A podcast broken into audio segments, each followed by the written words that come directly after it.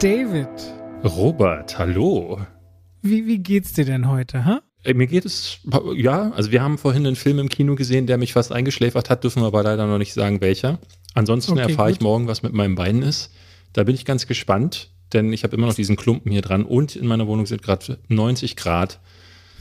Also sagen wir so, geht so. Besonders, besonders in den Ecken. Mhm. Hast du den schlechten Gag überhaupt verstanden? Du guckst nicht so, als würdest du. Nee, Na, nee, ich habe ich nicht verstanden. Be- 90 Grad besonders in den Ecken, ähm, Na, wegen den na, 90 Grad recht- Ecken, ja. Rechter Winkel. Ja.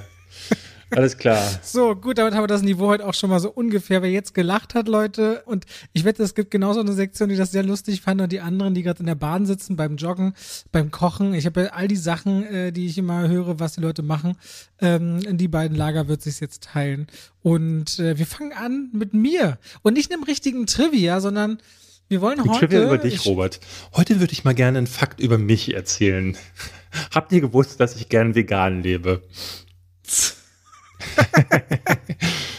naja, und dann war ich mit meinem Hund Cooper draußen. Ach, wusstet ihr, dass ich einen DNA-Test für Cooper gemacht habe? Stellt sich doch heraus, Cooper ist ein Hund. Interessant. Weißt du, was witzig ist? Du guckst so meine Insta-Stories anscheinend. Also irgendwie scheint es ja davon noch nicht wegzukommen oder interessant zu finden. das aber ist dann, so autounfallig, dann, aber dann, Robert. aber Das ist so wirklich so. Also heute beim? DNA-Test habe ich wirklich ganz kurz gedacht, auch wie du begeistert das, das Ergebnis geteilt hast. Und ich dachte, okay, jetzt wisst ihr endlich beide, dass dieser Hund mehrere Hunde ist. Toll. Ja, aber die Frage ist doch, welche Rasse. Und deswegen wollen wir das Verhalten doch herausfinden. Ja, aber wisst ihr es so. jetzt? Weil ich da habt da jetzt irgendwie sechs Namen gelesen. Ja, aber auf jeden Fall, nee, was krass ist, weil ganz viele Leute meinten, der heißt definitiv ein Border Collie und das ist ja genau gar nicht. Also doch, so in der Hundewelt und so finden das Leute schon spannend. Ich habe auch viele Reaktionen bekommen. Können wir jetzt bitte anfangen mit Ja, diesem ja. Podcast? Komm, mach. Es wird jetzt auch nicht geschnitten, das bleibt alles drin, so wie es ist. Wer legt los? Heute, ich wollte das vorausschicken, soll es ein wenig um die 90er Jahre gehen, also die Zeit, als David schon erwachsen war und ich sehr klein noch. Und dahingehend habe ich gestern den Film geschaut, den ich am zweithäufigsten in meinem Leben geschaut habe nochmal. Lange ist's her, bestimmt 15 Jahre nicht. Meine Frau hatte ihn noch nicht gesehen, äh, weil sie immer Angst hatte, dass sie den nicht so richtig mögen wird, wobei sie eben so Filme, die katastrophenhaft sind, total toll findet. Und es ist der Film, bei dem Steve- Steven Spielberg persönlich gesagt hat, da die Geschichte der Blockbuster wurde neu geschrieben und hat alles verändert. Welchen Film meine ich, David? Äh, Katastrophe aus den 90ern? Was heißt Katastrophe, Umsturz, Independence Day. Independence Day. Okay. Da hast du recht. 1996, weil ich finde das so spannend bei diesem Film, hat Roland Emmerich eben als mit äh, riesengroßer deutscher Crew diesen Film in die Kinos gebracht, der bis heute beispielsweise der Film ist mit den meisten äh, Modellen, die verwendet werden. Das ist so die Umsturzzeit, werden wir später drauf kommen, in dem Bereich der CGI, äh, also Computer Generated Images. Und damals hat man aber noch wahnsinnig viel mit Modellen gearbeitet. Es gibt diesen Shot, den gab es in dieser Größenordnung noch nie, wo das Weiße Haus zerschossen wird, mit diesem Strahl der Außerirdischen, das Empire State Building und viele andere äh, bekannte Gebäude. Dafür hat dann Independence Day übrigens auch den Oscar für die besten visuellen Effekte bekommen, nämlich Volker Engel und ist 2016 der erfolgreichste Film geworden, aber auch der zweiterfolgreichste Film aller Zeiten seiner Zeit nach Steven Spielbergs Jurassic Park. Und was ich an dem Film noch spannend finde, ist, die Besetzung von Will Smith. Das wirst du sicherlich wissen, war damals sehr umstritten intern. Aber ich finde das, glaube ich, ganz spannend für die Leute, weil man äh, bei 20th Century Fox, die Studiobosse, gesagt haben, dass man BPOC, wie man heute sagen würde, damals eher haben sie gesagt, äh, Schwarze besetzt man, wenn man das am heimischen Markt, also am US-Markt eine Geschichte erzählen will. Ansonsten tötet man aber den internationalen Kinomarkt, will niemand jemanden äh, mit dunkler Hautfarbe im Kino sehen als Hauptrolle. Daran hat Roland Emmerich sich extrem angestoßen gefühlt und musste trotzdem erst einmal die Besetzung von Jeff Goldblum sich dahingehend committen, um Will Smith nachher auch im Cast drin zu haben. Ende vom Lied ist, äh, Independence Day hat 75 Millionen Dollar gekostet, 306 Millionen nur in den USA eingespielt und über 500 weitere Millionen weltweit. Will Smith ist neben Bad Boys und Man in Black zum da- damals, würde ich sagen, das Momentum des Weltstars geworden. Und Independence Day hat dahingehend Geschichte geschrieben, was sowohl Blockbuster angeht, als auch in diesem, äh, galt damals als eben dieser beste Film, der so mit Modellen arbeitet und auch gezeigt hat, wie so eine, wie so eine, wie so eine zerstörerische Kraft auf ein Gebäude wirken kann. Einer umgedrehten Slow-Mo-Variante übrigens gedreht. Vielleicht reden wir darüber später noch. Und deswegen wollte ich ein bisschen über Independence Day reden, den ich als Kind nämlich ganz oft gesehen habe. Ich glaube, so an die 37 Mal habe ich als Kind mitgezählt. Der einzige Film, den ich, äh, der einzige Film, den ich mehr gesehen habe, war König der Löwen. Und damit herzlich willkommen zu zwei wie Pech und Schwafel. Ich habe schon gut geschwafelt jetzt. Das ist eine schöne Geschichtsstunde, ja. Ich, ich, du beziehst dich, ich habe den Artikel jetzt auch der, dieser Tage gesehen, wo Dean, ne Dean Devlin, glaube ich, erzählt hat, also der lange, mhm. äh, lange Produktionspartner von Roland Emmerich. Und auch Co-Autor. Die sich, glaube ich, verstritten hatten. Ich bin ganz überrascht gewesen, dass die wieder ähm, miteinander zu tun haben, weil die haben eine ganze Weile lang, glaube ich, nicht miteinander geredet.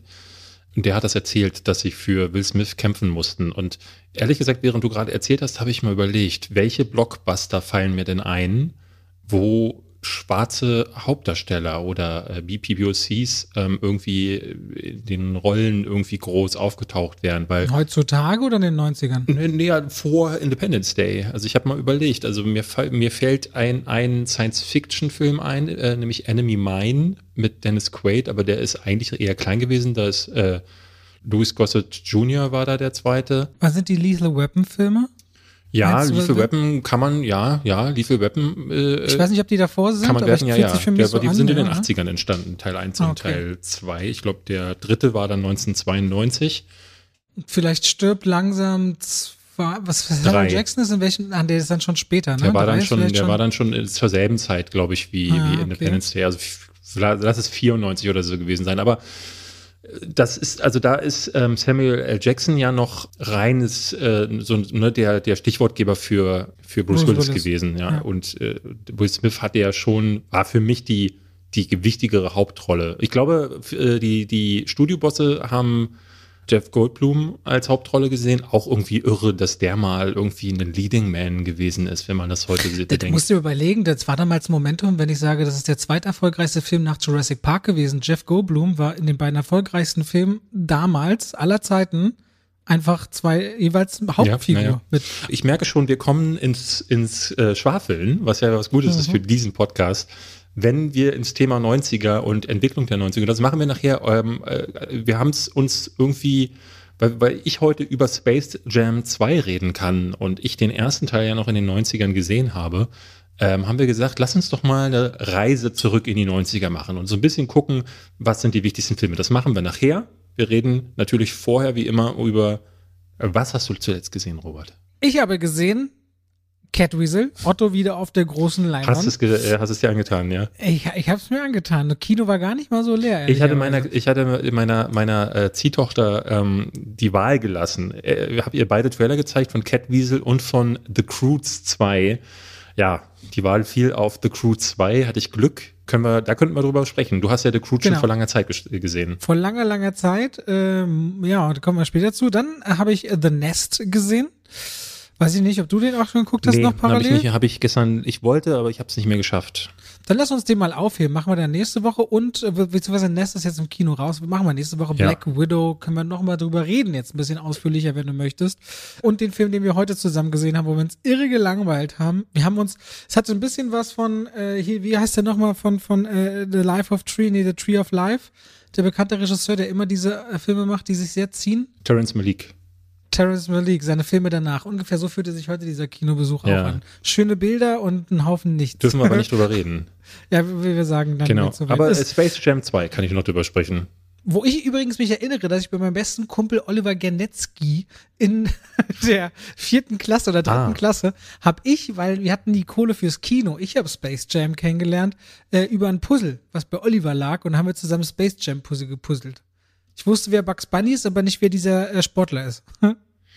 Aha. Also du, du, du wusstest überhaupt nichts von Michael Jordan damals?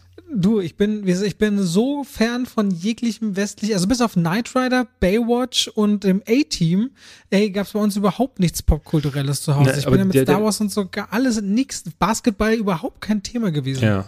Aber lass uns, lass uns mal gleich drüber sprechen, damit wir einen Übergang zu unserem Hauptthema haben, oder? Oder, Gut, wie du möchtest. So, wobei, wobei eigentlich können, jetzt sind wir drin, ist Quatsch. 1996 kam der erste Space Jam raus. Ähm, wie alt bist du da gewesen? Neun. Neun, okay.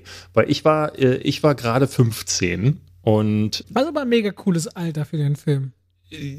Na, wobei ein Ticken zu alt, ein Ticken zu ja, alt. Space, drei, zwei, Space Jam war ja irgendwie ohne Altersbeschränkung oder irgendwie so, also und äh, eigentlich nicht für 15-Jährige vorgesehen. Ähm, ich habe aber damals irgendwie trotzdem Dinge entgegengefiebert. Erstmal war Michael Jordan so eine Figur, ne, wie er im, äh, erst im Osten Und später dann, äh, als die Mauern aufgegangen sind, ähm, hat man natürlich nicht so viel vom amerikanischen Sportgeschehen mitbekommen, aber Michael Jordan war schon immer so eine Figur, die ist auch rübergedrungen. So nicht wirklich groß, aber ich wusste ungefähr, wer er war und fand aber diese, diese, diese, diese Mischung aus Cartoon mit den Looney Tunes, die ich immer schon ziemlich cool fand, als Kind auch, mit echtem Filmmaterial, das hat mich schon bei äh, äh, Dings hier, bei Roger Rabbit hat mich das äh, schon fasziniert oder äh, anderen Filmen, die das probiert haben.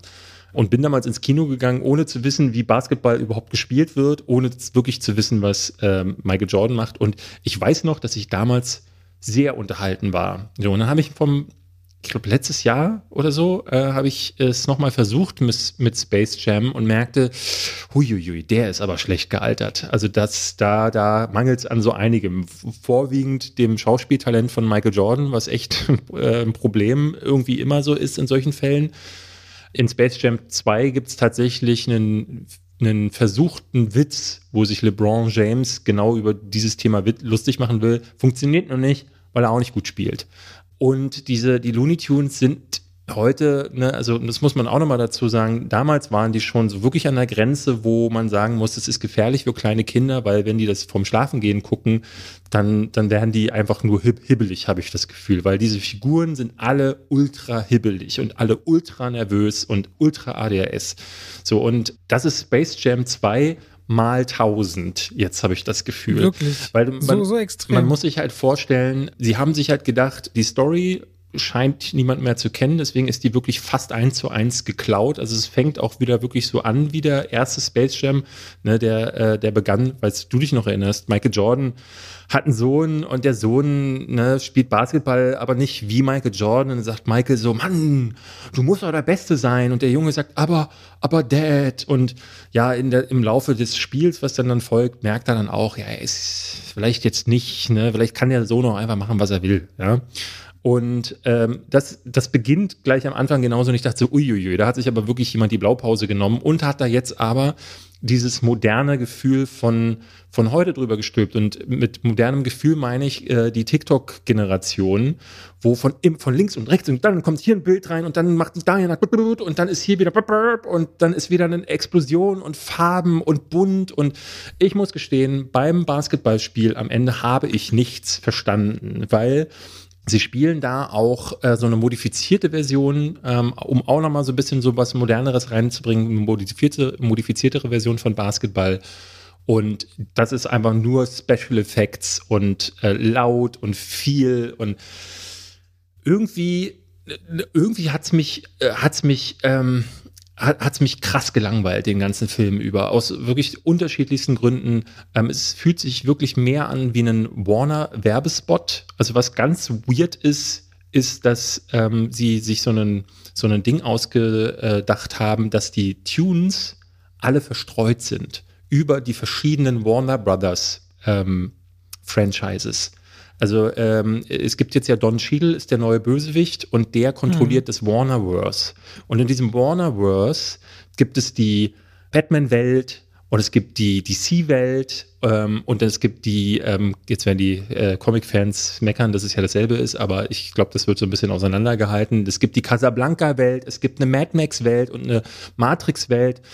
Und dann fliegen sie quasi dahin, um die einzelnen Figuren abzuholen. Das erzähle ich euch jetzt, weil es im Trailer schon zu sehen ist. Was mich total verwirrt hat, ist, dass zum Beispiel aus Matrix Real-Life-Szenen des Films eingespielt werden, wo dann aber zum Beispiel statt Trinity die, diese Looney Tunes Oma drin ist. Und ähm, dann schießen die Polizisten wie in The Matrix mit ihren Waffen auf diese Oma. Und ich dachte so, ja, das geht auch nur in Amerika, dass du halt, ähm, dass halt alles irgendwie, alles, was so blanke Haut wäre, wäre schon zu viel, aber dann in so einem Kinderfilm mit Waffen zu schießen, ne, ich will da jetzt nicht den Moralapostel spielen, aber ich find, fand, das, fand das weird. Also gerade auch, dass äh, Szenen aus Mad Max zu sehen waren. Weil es, das, das Skurrile daran ist, die Zielgruppe, die das erreichen soll, die, die versteht diese Verweise eh nicht. Und ist ab sechs Jahren freigegeben, der neue Space Jam. Ja, genau. Damit ist er ein bisschen mehr freigegeben, weil der, das Original war ohne Altersbeschränkung. Und äh, die Sechsjährigen oder was Zwölfjährigen, die verstehen ja eh nicht, worum es da geht, weil Matrix und Mad Max beide äh, eine höhere Altersfreigabe sind, aber oder auch ein Casablanca so alt ist, dass die das eh nicht verstehen werden.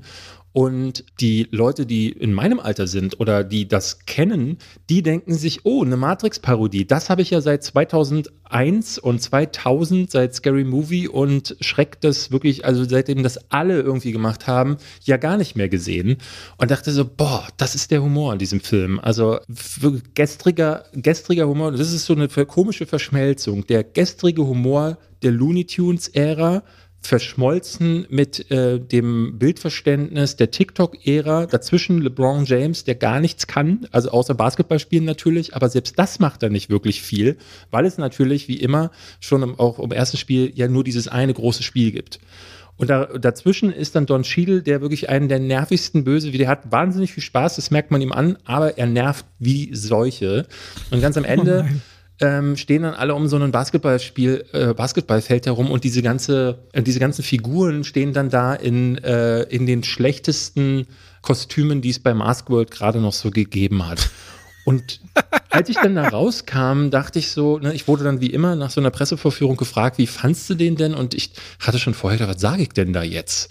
Weil ich habe die ganze Zeit versucht, mich hineinzuversetzen in ein kleines Kind und dachte so, was denkt sich so ein Kind dabei? Weil ich wurde in keinster Weise in irgendwelcher Form berührt, ja. Weil ich, ich stelle mir diese Fragen ja häufiger. Bin ich einfach zu alt? Ähm, erreicht mich das nicht? Ne? Ähm, weil ich habe solche Kommentare oft bei Letterbox oder auch bei YouTube bekommen, wo Leute gesagt haben, äh, das ist doch ein Kinderfilm, was, was soll das? Da, da kannst du natürlich nichts mit anfangen und ich sehe das völlig anders. Weil ich, ähm, es, und es freut mich ehrlich gesagt, dass ich diese Woche mit The Crew 2 das perfekte Gegenbeispiel habe, wo alles funktioniert für die Kleinen. Nämlich meine kleine Tochter saß neben mir, hat äh, übelst abgefeiert. Ich habe mich über die Gags äh, belustigt. Ich fand die Moral super. Ich fand die Story gut geschrieben die Charaktere gut erzählt. Und da dachte ich so, ja, ja, ja, so funktionieren Kids, Kids-Filme, die einfach gut sind, weil sie funktionieren für alle Altersklassen. Dann lass uns gleich, dann lass uns gleich über Crudes reden. Ja. Äh, und weil ich ja Space Jam noch nicht gesehen habe, wenn ihr gerade diesen Podcast hörst, als Podcast hört, als er gerade rauskommt, dann sitze ich wahrscheinlich exakt jetzt im Kino und gucke das, was David gerade so wundervoll beschrieben hat und werde hoffentlich ein wenig mehr Freude haben als er. Ich bin gespannt äh, auf deine Meinung, ja. Drückt mir die Daumen. Für alle, die jetzt aber am Anfang, wie David meinte, sagen, äh, Michael John, was hat er eigentlich gemacht, sollten wir unbedingt den Verweis auf The Last Dance die Doku-Reihe auf Netflix geben, die wirklich grandios ist. Äh, eine der besten Produktionen auf Netflix rund um das Leben und Sein von Michael Jordan und den Chicago Bulls. Da wird leider äh, Space Jam auch nur angeschnitten. Ich hätte sehr, sehr gerne mehr von dieser Produktion. Aber es geht natürlich eher so um seine Zeit im Basketballteam, aber. Ich wollte das nur als Querverweis ja. mal mitnehmen an der Stelle, weil das, glaube ich, Sinn macht für die Leute. Ehe wir jetzt über äh, Crudes 2 alles auf Anfang oder The New Age, wie er, glaube ich, im Original mhm. heißt, äh, reden. Und äh, NUH, ich hatte den äh, vor, vor wirklich Ewigkeiten gesehen, aber ich weiß noch, äh, oder beziehungsweise ich habe ja dann auch die Kritik jetzt die Woche gemacht, mir ganz viel nochmal wachgerufen, dass es echt erstaunlich ist, wenn du einen Film machst, der 2013 ja, glaube ich, in Deutschland doch gar nicht so viel gesehen wurde. Also wenn immer ich gefragt habe, hast du mal die Crudes gesehen, hast du mal die Crudes gesehen, die Leute dann so ja oder nee oder immer so, irgendwie hatten sie den nie im Kopf als einen guten Animationsfilm. Ich, auch ich hatte damals aber richtig Spaß an dem. Und jetzt die Fortsetzung über sieben Jahre später, übrigens, was interessant ist, zu nicht mehr der Hälfte des Budgets gemacht eine fantastisch lustige, völlig also rasante, was die Farbpalette angeht, grellste Produktion, die ich seit Ewigkeiten mhm. gesehen habe, aber mit so viel unterschiedlichen Charakteren, einem ganz tollen Tempo an Witz, Witzen, die sitzen für Große und Erwachsene, äh, für Große und Kleine, aber auch so ein bisschen Sozialkritik, wenn das Fenster, was natürlich eine ganz tolle Erfindung ist, äh, dann so ein bisschen als die Kritik erhält, dadurch, dass die Kids heutzutage vor dem Bildschirm und Handys nicht mehr wegzukriegen sind, ist das ultra toll. Also, in die Crudes 2. Die Familie, die wir aus Teil 1 kennen, sind aus der Höhle raus. Super suchen ein neues Zuhause, finden ein Paradies mit hohen Mauern umringt und treffen eine Familie namens Bessermanns oder Bettermans im Original, die halt alles schon ein bisschen besser können. Die sind keine Höhlenmenschen mehr, sondern in der Evolution eine ganze Ecke weiter. Die haben Dusche, die haben Fenster, die haben Gärten voll mit Obst und Gemüse, müssen deswegen also nicht mehr wie blöde rumjagen. Die haben auch nur eine Regel, es keine Banane. Also ist Bananenessen ist verboten. Warum, werden wir später lernen. Und dann gibt's auch so eine Love-Interest-Geschichte und ein bisschen moralische Unterwanderung und natürlich irgendein rasantes Finale, auf das das Ganze hinauslaufen wird. Aber die Cruise 2, und das nicht mehr vom gleichen Regisseur, witzigerweise, sondern einem, der vorher Animator war bei Disney, bei, bei, bei DreamWorks, hat hier, wie ich finde, eine richtig schöne, lustige Seite, auch mit Vorurteilen, wie man miteinander spielt, auf so eine sehr unterhaltsame Art und Weise, wie du vorhin schon sagtest, glaube ich, vor allem den Kleinen auch was mitzugeben gegeben und ist eine richtig, richtig äh, coole Nummer geworden, finde ich, die Cruise 2. Nur leider hat der erste Teil gar keine so große Fanbase in Deutschland. Ich finde, beide sind wirklich gelungene Streifen. Also ich äh, war nicht vorbereitet darauf, weil ich den ersten gar nicht auf dem Schirm hatte. Also wirklich auch als ich den Trailer zum zweiten Teil schaute, ähm, saß ich da und dachte, Moment, davon gab es den ersten Teil, aber es ist ja auch 2013 gewesen, da habe ich wahrscheinlich auch einfach, es war das Jahr, an dem ich äh, gerade meinen Kanal gestartet habe, weil ich habe ich da einfach den Kopf nicht dafür gehabt. Ich war nicht vorbereitet auf dieses Faultier, Robert. Und dieses Faultier alleine ist, also das ist mir noch unverständlicher, dass vom ersten Teil keiner äh, was mitbekommen hat. So, jetzt trifft der Hauptprotagonist, der ein kleines, also das niedlichste Faultier des Planeten auf seiner Schulter hat, trifft auf ein anderes Mädchen, äh, eben die Tochter von den Bettermans und die hat ein rosanes Mädchen-Faultier äh, auf, der, auf der Schulter und die haben sich dann lieb und ich dachte so, nee, das gibt's ja nicht. Mein Herz explodiert. Das, äh, der Film hat jetzt schon gewonnen. Die Charaktere sind total gut. Ich mochte auch, ähm, in der deutschen Synchronfassung äh, wird der Vater gesprochen von Uwe Ochsenknecht. Das funktioniert hervorragend. Janine Ullmann spielt äh, äh, die Tochter von ihm äh, oder spricht die Tochter. Wo du gerade bei Stimmen bist, im Original ist Nicolas Cage, genau, der die eine und Stimme und ist sein, ist sein hundertster Film in seiner Vita, Ah, okay. nur mal als Fun Fact. Nicolas Cage hundertster Film. Und die machen das richtig gut. Und dann fängt das schon so an mit Verweisen auf den ersten Teil. Ne? Die haben sich die, der, die Tochter hat so einen neuen, äh, einen neuen Typen get, ge- getroffen und der bringt jetzt so ein bisschen Unruhe in die Familie rein, weil der Vater möchte eigentlich, dass die Sippe sich niemals trennt. Und die Tochter und der neue Junge, die wollen dann halt so, ne, wollen sich lösen von der Sippe und er kann das nicht so akzeptieren. Und das fängt schon an mit Themen, die Kinder, die aber auch Väter oder Familien immer schon be- bedrückt haben oder die, die wichtig waren. Und da merkst du so, also diese, dieses Herumgespringe in digitalen Welten, wo dann plötzlich ein, ein äh, Zeichentrickhase reinkommt. Das geht natürlich auch für, ne, wenn man Unterhaltung will. Aber äh, in Space Jam 2 haben sie auch so einen Vater, äh, Vater-Sohn-Konflikt reingeschrieben. Der funktioniert null, nie, gar nicht. Und das hier ab der ersten Sekunde. Das liegt daran, dass die Charaktere einfach super sind und die Witze sind auch super. Ich habe so oft gelacht, weil so viele schöne auch äh, Running Gags drin sind, die immer wieder funktioniert haben.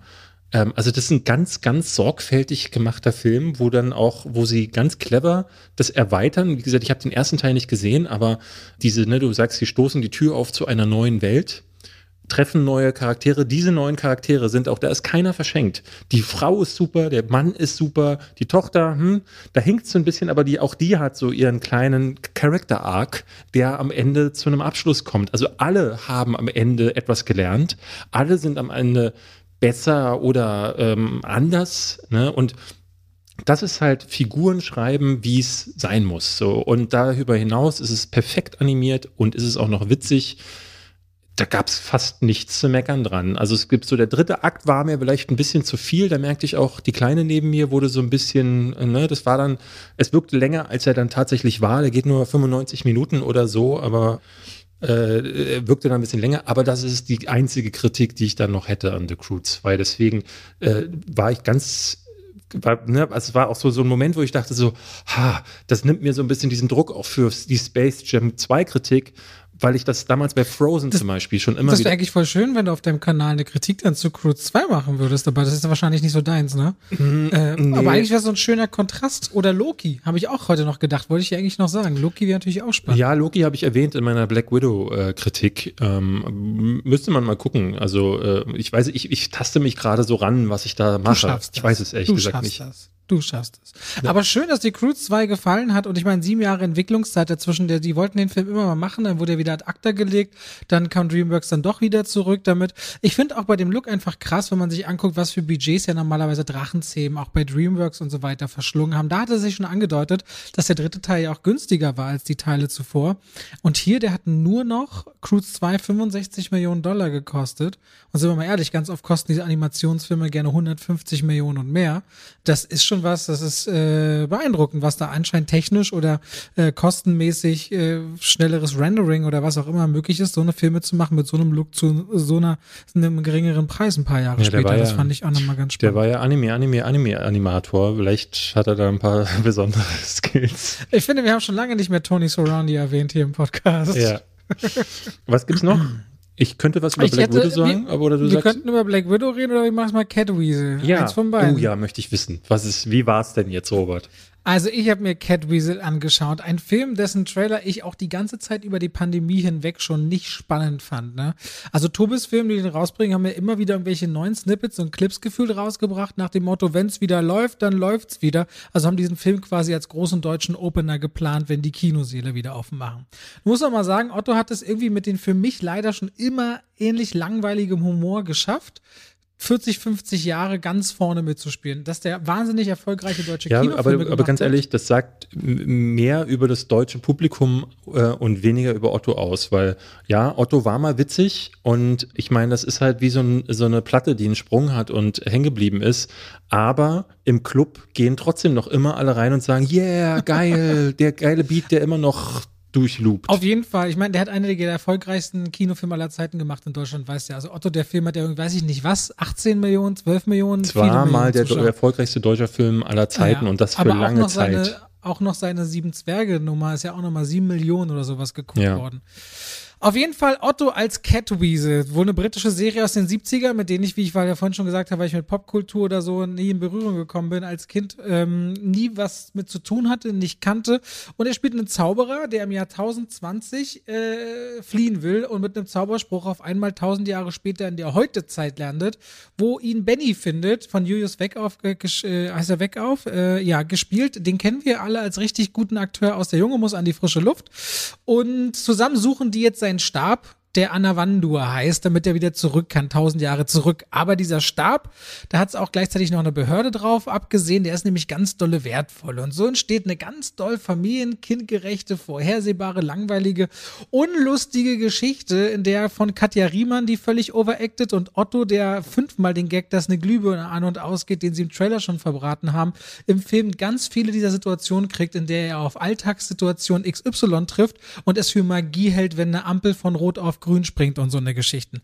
Davon kriegst du dann fünf bis zehn Situationen aneinander gereiht. Dann halt diesen Versatz von Otto, wenn er rumläuft, immer noch in diesem Ottifanten-Modus rumgespringe hin und wieder mit einer ganz, ganz langweilig vorhersehbaren Geschichte. Und da hast du am Ende dann Catwiese raus, ein Film, der irgendwie versucht. Ich habe, da habe ich auch so ein bisschen wie du gedacht, was ist denn jetzt, wenn man ganz klein ist? Findet man das irgendwie interessant? Und ich saß in einem doch relativ vollen Kinosaal, je nachdem, wie die Corona-Regeln es ihm zuließen, die dann wirklich auch noch nach 60 Minuten gesagt haben, die Kröte. Ich dachte mir so, echt jetzt? Naja, klar, die Kröte weißt du das schon seit 30 Minuten, die Kröte, was da jetzt kommt, so ungefähr. Aber mir, also, mir fällt das immer wieder auf, dass äh, Leute wie wir, die wirklich, also wir, wir gucken ja nicht viele Filme, wir gucken ja wahnsinnig viele Filme. Also wir gehen ja pro Woche nicht, nicht nur vier, drei, vier Mal ins Kino, sondern ich gucke ja dann auch zu Hause dann immer noch jeden Tag ja. mindestens einen Film. Und es ist dann schon so, dass ich das immer wieder auch in meinem Umfeld merke, dass du bei, gerade bei Horrorfilmen, äh, also bei so bei Genrebeiträgen, die nach Schema F funktionieren, da weißt du halt dann einfach irgendwann, was ungefähr passieren könnte. Und das deutsche Kino ist jetzt wirklich nicht für Einfallsreichtum bekannt zumindest nahezu der gesamte Cast, bis auf Henning Baum aus meiner Sicht, spielt ganz doll schlecht in dem Film. Henning Baum spielt okay. Der Film ist zäh, langweilig, stumpf, nicht lustig und vorhersehbar. Gut fand ich das süße Setting und dass er irgendwie versucht, niedlich zu sein. Aber eigentlich das als Lob auszusprechen, ist schon eine Abstrafung für sich ja, dass jemand versucht, gut zu sein. Also eine ganz, ganz langweilige Nummer finde ich von Sven Unterwald, der viele Filme mit Otto schon gemacht mhm. hat. Ich habe dem dreieinhalb von zehn möglichen Punkten gegeben. Ähm, und da ist auch schon Gnade dabei. Ich dachte nicht, dass er so schwach ist, wie er sich dann auch noch anfühlte. Ich finde so Filme, die 96 Minuten, weil das ist interessant. Sowohl Catweasel als auch Cruise gehen beide 96 Minuten. Bei dem einen denkst du, die hat jemand eine Kurzgeschichte erzählt, bei dem anderen denkst du, du musst das Marathon laufen. Also es ist richtig übel, wie unterschiedlich sich die gleiche Zeitspanne anführen kann. Also Catweasel, wenn ihr harte Otto-Fans seid, dann vergebt's ihm. Viel Spaß im Kino, ich meine Sicht. Ich verstehe das deutsche Kino da wirklich immer wieder gar nicht. Ne? Aber äh, wird sich schon irgendwie rechnen. Ähm, und auch Otto wird irgendwie wieder ziehen und die Leute werden dann sagen, Mensch, guck mal, er ist wie ein er ist wie ein äh, Otifant gelaufen. Naja, egal. Aber der ist 72 inzwischen und seine Füße ist so. Es gibt so ein paar Sachen, da siehst du, dass sie jetzt nicht gestunt-doubled sind. Was der noch für 72 für eine Agilität aufzeigt, das fand ich eigentlich ganz beeindruckend. Aber gut, es geht jetzt hier nicht um Otto. Wollte ich trotzdem mal sagen. Ich will ganz kurz noch ähm, was äh, zu äh, ganz kurz äh, was äh, erzählen, was du noch nicht kennst, nämlich äh, Resident Evil Infinite Darkness ist eine der Trailer sah richtig gut aus. Habt ihr in der Netflix-Vorschau? Ja, ja, äh, ist es nicht. Schade. Nee, also ich habe, ich muss auch da wieder sagen, das ist jetzt ja der, also es ist, kein, ist ja kein Film, sondern es ist eine Miniserie, die alle, alle Folgen gehen so 20 Minuten, glaube ich, äh, und hat mhm. die erste Staffel hat, ich musste wirklich, ich dachte so, wow, die haben, die haben bei Netflix nur die ersten vier Folgen rausgebracht. Das machen die doch sonst nie. Die bringen doch alle am Stück. Ja, stellt sich heraus, die erste Staffel ist nur vier Folgen lang. Ähm, wer weiß, ob es eine zweite geben wird. Und ist im Grunde so eine Fortsetzung zu, es gibt schon drei Filme äh, aus dem Resident Evil-Universum, die alle animiert sind. Ich habe versucht hinterher, weil die gibt's alle bei Netflix, mir den ersten von 2008 anzugucken. Das ist aber nicht möglich, weil der furchtbar so, also der sieht so schlimm aus, so mies animiert. Aus heutiger Sicht natürlich. Damals mag das äh, halbwegs äh, okay gewesen sein. Heute kann ich das nicht mehr gucken für anderthalb Stunden lang. Infinite Darkness ist uns ganz kurz runterzubrechen, als wäre, als hätte irgendjemand Resident Evil 6 hätte, hätte gedacht, so, ja, die Fans haben es nicht gewollt. Ich mache trotzdem den siebten Teil wieder ganz genauso mit den immer gleichen Charakteren, den immer gleichen Geschichten von irgendwelchen, ne, also Unter, Untergrundbasen und den gleichen Bedrohungen. Du wirst es vielleicht nicht wissen, weil du äh, dann in dieser Spielewelt ja nicht so drin bist, aber Capcom hat dann den siebten Teil, nachdem der sechste viel Kritik bekommen hat, weil das immer so ein Theater war zum Ende, haben sie äh, das rebootet und komplett nochmal äh, umge äh, bürstet und äh, so in die Richtung, dass es heute sich wirklich viel, wieder viel mehr wie Horror anfühlt und weniger wie ein Theater, wie ja auch zum Beispiel die Paul W. S. Äh, Paul W. S. Anderson Filme waren. Und das ist jetzt wieder dieses Theater. Das ist wieder Leon S. Kennedy kommt rein, ähm, es gibt Zombies im Weißen Haus und dann schießt er zwei, drei davon tot und das Ganze fühlt sich an wie eine Zwischensequenz aus einem Teil, der irgendwie mittendrin verworfen wurde.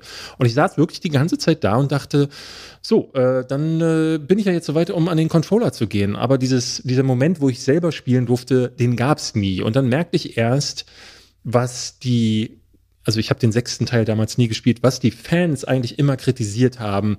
Denn wenn man diese Spiele nicht selber spielen konnte, dann sind die einfach wirklich dumm. Diese Charaktere bekommen wir haben es gerade gesagt, Character Arcs ist was sehr Wichtiges. Die bekommen überhaupt keine Entwicklung, gar nicht. Die sind einfach da und am Ende sind sie wieder weg.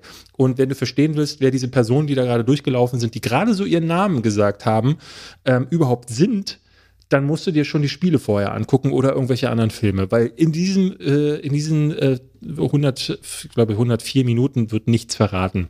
Und ansonsten ist das halt das Gekröse, was man kennt. Ne? Zombies greifen an, Unter Untergrundbasis, irgendein Virus, Antivirus, einer schmilzt, einem fliegt der Arm ab, boom. Am Ende ist ein Raketenwerfer mit drin, wie in den Spielen. Ja, also ich war wirklich, ich habe mich, nicht, ich hab mich nicht zu Tode gelangweilt, weil äh, ne, irgendwo hat Weil es, du bist ja noch da. Es hat so ihren, es hat so seinen Trash Faktor, ja, aber und es war, war besser als, weil Mila Jovovic war nicht dabei, das fand ich schon mal angenehm. Oh, aber ich hoffe wirklich, dass es soll ja dieses Jahr oder nächstes Jahr das Reboot der Filmreihe kommen. Ich hoffe inständig, dass äh, die sich ein Beispiel an, also auch an der Spielreihe nehmen und zu sagen, ey, wir wollen noch mal, wir fangen noch mal von vorne an und diesmal aber auch qualitativ von vorne an. Schauen wir einfach mal. Apropos, äh, irgendwo, wem fällt der Arm ab oder fliegt ein Arm ab, weil du es gerade gesagt hast. Ich muss noch mal erwähnen, letzte Woche habe ich ein ganz viel, relativ viel Feedback bekommen zu unserem Ranking mit Menschen, die im Film Fuß oder Bein verletzt bekommen haben. Äh, Lieutenant Dan, du hattest vollkommen recht. In Forrest Gump, dem werden die Beine weggeschossen. Ja. Der hat keine Rückenmarkssache oder so, was ich da gesagt habe. Wolltest du was zu Resident Evil sagen oder hast du? Aber die werden ihm doch nicht weggeschossen. Also sie sind nicht ab. Also, doch, die sind ab. Nein, die sind nicht ab. Das ist nicht wahr. Das ist nicht richtig. Also sie eben, äh, sie werden ihm abgenommen, weil sie, äh, weil sie, glaube ich, ah, zerfetzt okay. werden. Aber dann, sie sind nicht ab. Na, dann sind sie doch abgesprengt und dann werden sie amputiert. Naja, aber sie sind nicht abgesprengt. Sie sind halt zerfetzt oder sind halt ne, zu irreparabel zerstört. Ey, du, äh, Ob, okay, wenn ein Bein bis, sage ich mal, Mitte Schienbein weggesprengt ist, ist es dann zerfetzt oder nicht? Es ist, ist ja nicht weggesprengt. Zerfetzt bedeutet, das Bein ist noch dran, aber es ist irreparabel beschädigt und muss deswegen amputiert werden. Wenn es Weiß ab man das ist, wirklich? wird nichts mehr amputiert, weil dann ist es ab. Wurde es denn, wurde es denn, ja, aber es kann ja bis zum Schienbein abgesprengt sein ja. und dann sagt man, und dann amputieren wir 15 Zentimeter drüber am Gelenk, dann hast du, dann hast du sowohl es eine Absprengung. Es ist aber nicht abgesprengt, also es ist nur zerfetzt, Robert. Bitte google, was der Unterschied ist dann und hast guck dir den eine Absprengung und eine, Adop eine, Adoption, wollte ich sagen, eine, eine, eine Amputation. Amputation. Ja. ja. Nee. Das ist echt, ich wollte eine Korrektur hier, das ist ein super Nebenthema. ich will jetzt einfach nicht mehr darüber reden, das weil ich habe recht. bis nächste Woche. Leute, ihr könnt bitte äh, Nachrichten an uns schicken, wenn ihr rausfindet, äh, was für eine Sprengung oder Nicht-Sprengung an, bei Lieutenant Dan stattgefunden er hat. Also wenn er weggezogen wird, hat er beide Beine noch dran. Das weiß ich. Das hätten die niemals Aber vielleicht gezeigt. sind die schon matschig um die Hose rum. I also Da ist nur noch Matt drin. So, so bevor wir, so jetzt hier, bevor wir über Black Widow ganz kurz reden, wechseln wir einmal in die Werbung. Und wir bedanken uns einmal mehr bei unserem sehr treuen, hochwertigen und von mir persönlich als sehr zufrieden zertifizierten Partner Coro Drogerie. Und auch nicht nur von dir. Jetzt redest du hier nur von dir. Auch ich möchte mich da ein, einklinken, bitte. In mein Müsli kommt mir nichts äh. anderes mehr als die getrockneten äh, Früchte von Coro. Wirklich jetzt? Ja, wirklich. Aber meine, also ich muss natürlich dazu sagen, meine Frau macht das Müsli, aber es ist trotzdem mein Müsli, so. Also Coro Drogerie ist äh, quasi, könnt ihr online äh, haltbare Produkte bestellen. Das haben die in großen Mengen, in großen Packungen. Dadurch, dass es dann nicht mehr zum Einzelhändler muss und eben nicht in vielen kleinen Unterverpackungen ist, spart man Transportwege, spart man Verpackung. Sie haben äh, eine ganz hohe Qualität. Ich merke das bei ganz vielen Produkten, beispielsweise Hefeflocken. Werdet euch fragen, was ist das für Veganer? So eine Art käsiger Ersatz. So eine Qualität, ich habe so viele Marken getestet, habe ich bisher noch nicht gehabt. Ich habe jetzt für mich ganz doll entdeckt Monks and Porridge, also Davids Müsli Pendant, gefriergetrocknet getrocknete Erdbeeren waren wieder lieferbar. Oh, das ist so geil, wenn du die reinmachst und die saugen sich voll, die schmecken so lecker. Und die haben einfach eine riesengroße Auswahl, sei es Öle, Saaten, Nüsse, von Reis und Biss. Also wenn ihr die Koro Drogerie nicht kennt, schaut mal rein. Die haben auch eine sehr transparente Preisgestaltung. Da könnt ihr bei jedem Produkt über Jahre hinweg sehen, wann war das mal wie teuer. Und wenn ihr auch noch beim Bestellen den Code Schwafel5 eingebt, bekommt ihr auf die so schon extrem fairen und niedrigen Preise nochmal 5% Rabatt. Da grinst er. Denn immer wenn man was sparen kann, ist Robert ganz vorne dabei. Ich wette, er sitzt zu Hause auch da und wird den Code Schwafel 6, äh, 5 eingeben. Schwafel 5. Das geht, nein, mache ich gar nicht. Das wettest du wirklich, hättest du verloren. Also auf jeden Fall vielen Dank an die Koro Drogerie und damit gehen wir wieder raus aus der Werbung rein zu Black Widow. Ich will dazu noch ganz kurz was sagen, weil du hast letztes Mal, als wir darüber gesprochen haben, das war so ganz weird. Ähm, ich möchte euch kurz ein Drama in zwei Akten erklären. Robert hatte mir und euch im Podcast ja erklärt, dass der Film so Marvel gut sei, aber gar nicht so gut. So und dann am nächsten Morgen bekam ich, sorry, sorry dass ich wieder die Insights droppe, ähm, eine Sprachnachricht, wo du mir dann sagtest, naja, so, so ganz so hast du das gar nicht gemeint. Und letzten Endes ähm, na, do, ja und nein. Ich habe dann darüber nachgedacht. Soll ich dich erstmal ausreden lassen? Oder soll ich nee, genau, also lass mich, du, und du, dann, du, dann hattest du eine 7 von 10 gegeben, was für dich ja eine wirklich gute Wertung ist. Und ähm, dann dachte ich so, ich weiß jetzt gar nicht so richtig, ähm, was du damit meintest zum Marvel gut, weil ich finde den Film, ich habe ihn jetzt auch mittlerweile gesehen und man kann die Kritik auf meinem Kanal ja auch sehen, ich finde ihn so viel besser als den Durchschnittsscheiß, den Marvel sonst abliefert. Naja, ich hatte es damals ja schon angedeutet, jetzt hast du den Film ja auch gesehen. Ich finde, wann immer der in die ganzen Actionsequenzen geht, hat er diesen dauerhaften Look, den ich aus allen Marvel-Filmen genau, kenne. Da überreicht er mich und das, und das nimmt ja auch nicht wenig Raum ein von den zwei Stunden 14, die der Film ja wirklich auch lange ist. Ja. Dann nimmt das nicht wenig Raum ein. Und dann kommt dazu, dass ich viele der Gags, die der David Harbour bringt, so diese innerfamiliären Witze, die sie so aufziehen, finde ich jeden zweiten so drüber und deplatziert und vor allem manchmal auch um ernste Momente, die wirklich auch eine Wirkung haben könnten, so schnell rauszureißen, dass ich schade fand. Weil, wenn der Film ein bisschen ernster wird, zum Beispiel eben, als sie zeigen, wie sie und ihre Schwester zu, zu so, zu so Black Widows gemacht werden, wie die als Kinder vor, nur in den Credits vor einem Weihnachtsbaum gezogen werden, eigentlich sonst einem runtergekommenen Raum, um irgendwelche tollen Bilder zu bekommen, oder Philips Pugh darüber erzählt, wie sie als Frauen gar nicht mehr Frauen sind, Florence. physisch. Mit dem Namen, mit, mit Was habe ich gesagt? Philips Pugh. Letztes Mal war sie Florence Puff, jetzt ist sie Philips Pugh. Mal sehen, wer sie nächstes Mal ist. Philips äh, Puff. Dann, das, das, das ist eine so beeindruckende Szene, wenn sie darüber reden, warum, was mit ihnen gemacht wird, dass sie gar nicht mehr Frauen von der Anatomie her sein können. Und der Film hat immer wieder diese saustarken Momente, dass ich mir dachte, in dieser Tonalität könnte der was ganz anderes noch sein. Der, der, der brodelt eigentlich eine ganz andere Kraft drunter. Und dann merkst du immer wieder dieses Marvel-Korsett, was dann eben so, das so einschürt und einschnürt. Und ich fand übrigens auch noch, das aber nur als Randinfo, das hat nichts mit meiner Meinung zu tun, hat er schon bei meiner Review gesagt, dass ich mal gespannt bin, ob sie in der deutschen Synchro, hast du den auf Deutsch oder Englisch gesehen? Auf Englisch. Ob die auf der deutschen Synchro die ganzen russischen Akzente beibehalten, tun sie nicht. Sprechen alle akzentfrei. Okay. Das finde ich echt schade, wenn man sich das überlegt, wie viele da. Ich finde es ein bisschen komisch, weil ähm, du bei diesem Film von dem Film quasi erwartest, dass er, ne, also ich für meinen Teil habe mir gedacht, ich finde es schön, dass er das macht, was er macht, weil er damit mehr macht als alle anderen Marvel-Filme. Du hingegen sagst, oder so hört sich gerade an, dass, ja, die, der, der Ansatz ist da, aber da hätte noch mehr sein können. Und das verwirrt mich insbesondere, weil du ja so ähm, Endgame zum Beispiel total für diesen, für diesen hm. immer gleichen Schrott abgefeiert hast. Klar, da gibt es eine total, äh, eine sehr viel gewichtigere emotionale Note, aber ich finde, das ist der erste Film in diesem ganzen Marvel Cinematic Universe, der sich richtig Zeit nimmt zum Teil auch. Also klar, es gibt viele Actionsequenzen, da hast du vollkommen recht und die sind sehr, sehr samey, wobei ich es schön finde, dass hier mal kein Weltenzerschmetterer am Start ist und dann die Laserstrahlen durch die Botanik fliegen. Ähm, weil das ja im Letz zuletzt in jedem dieser Filme war. Klar, am Ende muss es dann doch wieder irgendwie nicht auf der Erde sein, ne, ähm, beziehungsweise eben in, hohen, in einer hohen Luft. Und äh, aber ich muss gestehen, ähm, ich fand es schön, dass es mal handgemacht war. Aber dann nehmen sie sich in der Mitte halt wirklich Zeit für zwischenmenschliches Drama. Eben auch diese Sache, die du gerade erwähnt hast, wo es um die reproduktiven Organe geht. Und es gibt einen wirklich, also mein, mein Lieblingsgag. Ich musste überhaupt nicht lachen, weil ich ihn so clever fand, wo es um diese Posen geht. Das fand ich richtig stark, ähm, weil äh, die Marvel-Filme selten so frech und selbstreferenziell gewesen sind. Ähm, du merkst du, da hat jemand das Drehbuch geschrieben, der vielleicht sogar einen kritisch, äh, kritischeren Blick darauf wirft.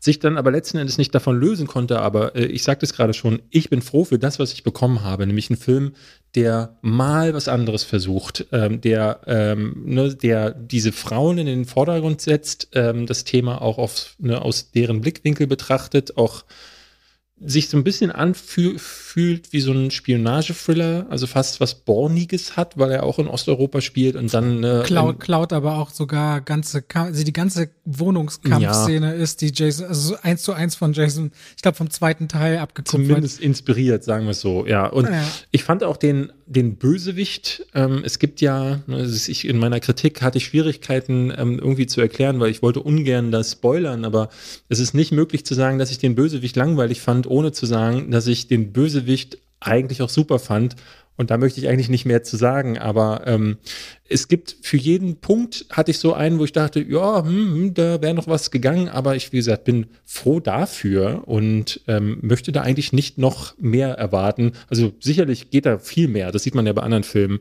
Ähm, und es gibt ja eine, bei, bei zum Beispiel Mad Max oder Mission Impossible, die, die sind da nochmal weitaus mehr drüber und auch im Marvel Cinematic Universe fand ich Winter Soldier da eigentlich am stärksten.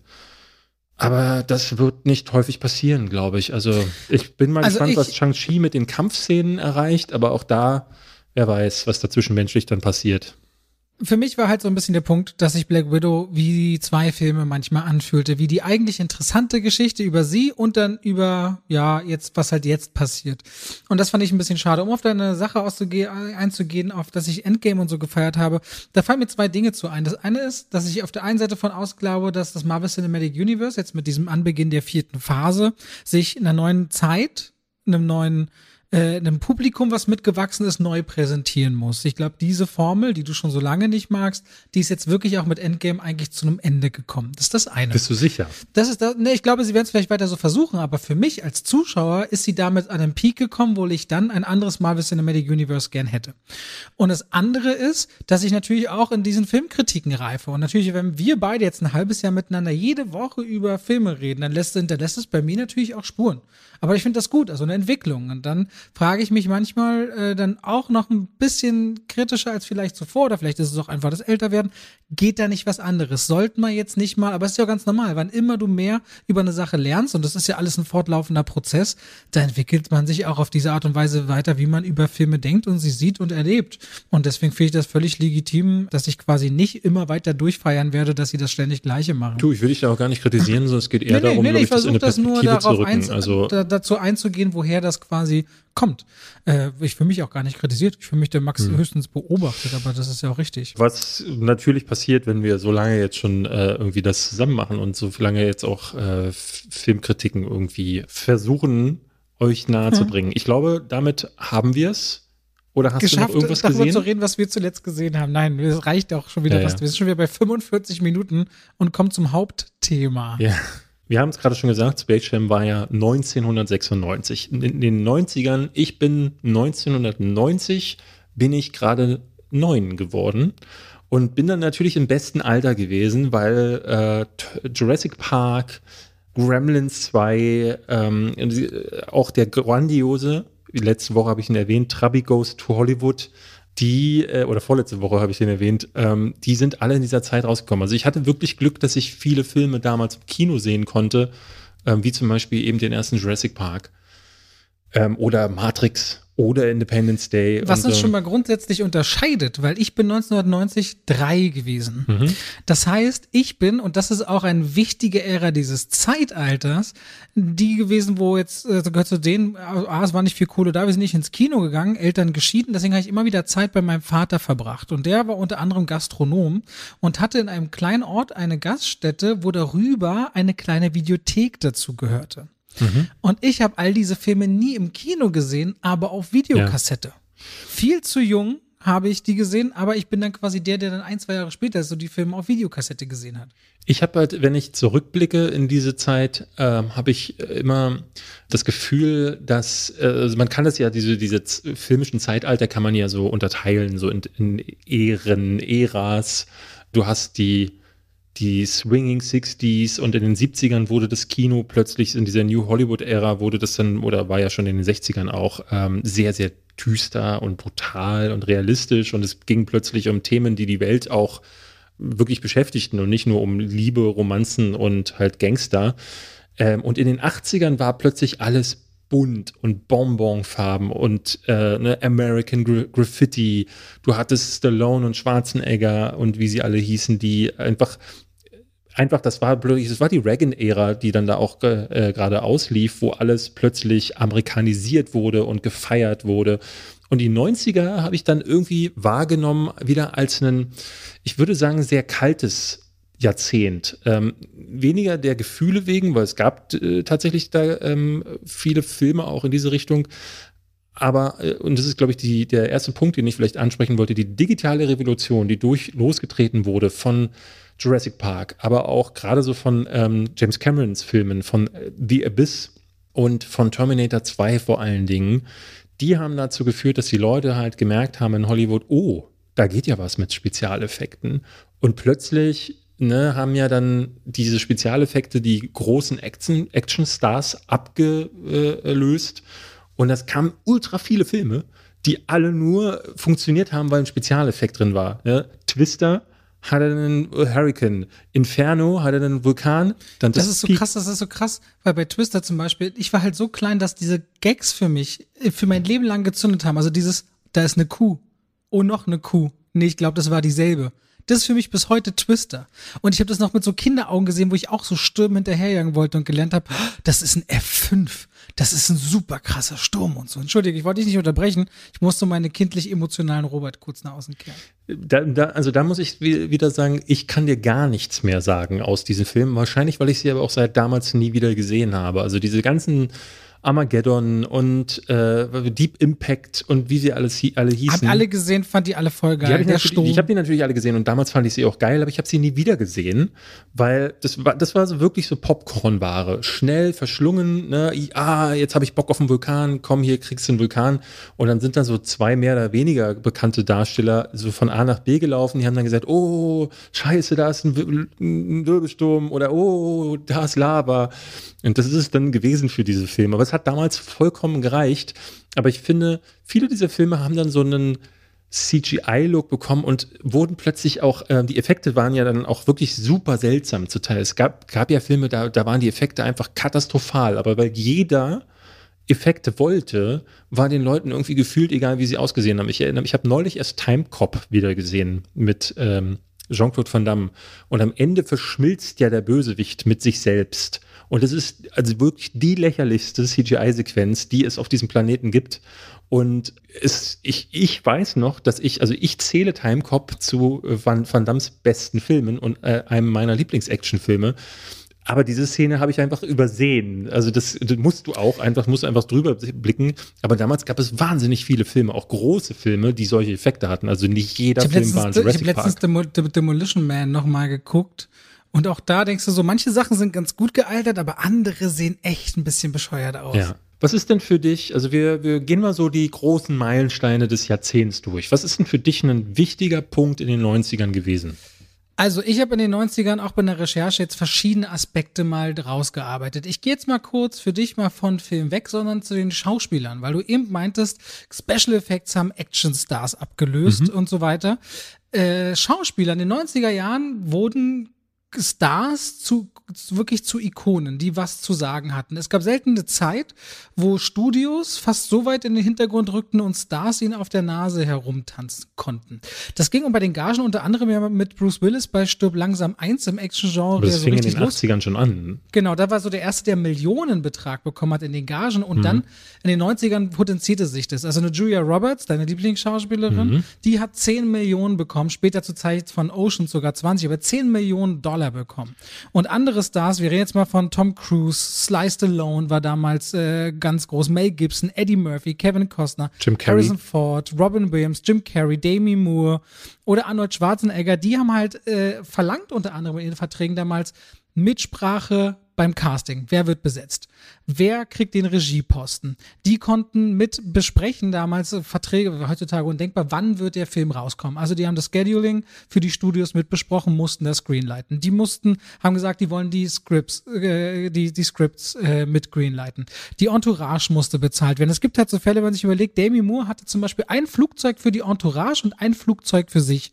Oder Julia Roberts hatte bei Drehs in Pinewood immer einen Jet startbereit, der übers Wochenende rüber in die USA konnte und dann wieder zurück nach England in die Pinewood Studios. Ja, da hast du endlose äh, Geschichten darüber. Äh, Jack, Jack, Nicholson wollte während Heimspielen der LA Lakers zum Beispiel nicht drehen. Ja, und dann hast du so ganz viele Geschichten, dass die von Ernährungsberater bis hin zu jedem kleinen bisschen haben sie unglaublich viel gefordert. Und es gab nie wieder so eine Ära der Hollywood-Stars, was dann irgendwann eingedampft wurde, das wieder runterzukriegen, mhm. dass sie quasi so extrem dievenhaft agieren konnten und in jeden Bereich hineinwirken äh, wollten.